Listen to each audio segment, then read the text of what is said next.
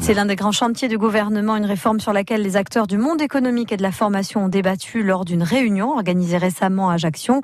Quel changement cela impliquera? Élément de réponse avec Maxime Beckmer. On est très heureux de vous accueillir ici. Vous êtes un peu des privilégiés. Michael Méchali, directeur de cabinet chez EDF Corse, accueille le groupe de visiteurs et plante le décor. Je voulais aussi vous dire qu'ici, on n'est pas sur un site classique. On est sur un site où il y a quatre activités différentes. Il y a la première station, qui est la première centrale, qui est la plus récente, c'est la centrale de Luciane qui fonctionne au fioul léger. Juste après, vous avez l'ancienne centrale de Luciane. Vous avez derrière vous trois cheminées que vous voyez, qui sont des turbines à combustion. Il y en a même une quatrième derrière. Et vous avez ici la station de conversion un ouvrage majeur localisé sur un site de 15 000 mètres carrés et unique au monde. Jean-Marc Covin, chef de la station. Au départ, en 1965, il y avait juste une ligne à courant continu 200 000 volts qui reliait l'Italie à la Sardaigne. Ensuite, par rapport à l'évolution des besoins énergétiques de la Corse, l'idée a été émise dans la gestion des moyens de production de demander à l'Italie de se raccorder sur cette liaison afin de prélever 50 MW de puissance pour la Corse.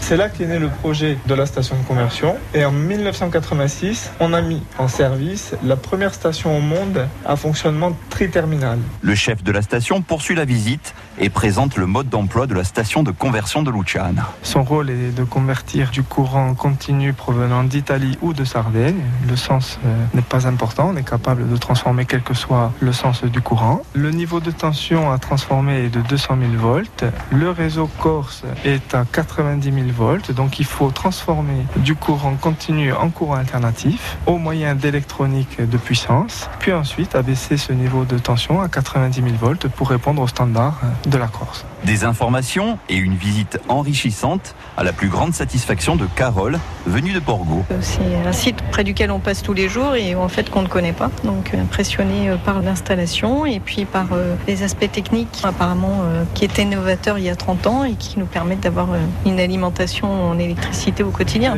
Avec ces échanges entre la Sardaigne et l'Italie, moi je ne connaissais pas du tout. Donc ça m'a permis aussi de découvrir ce patrimoine industriel.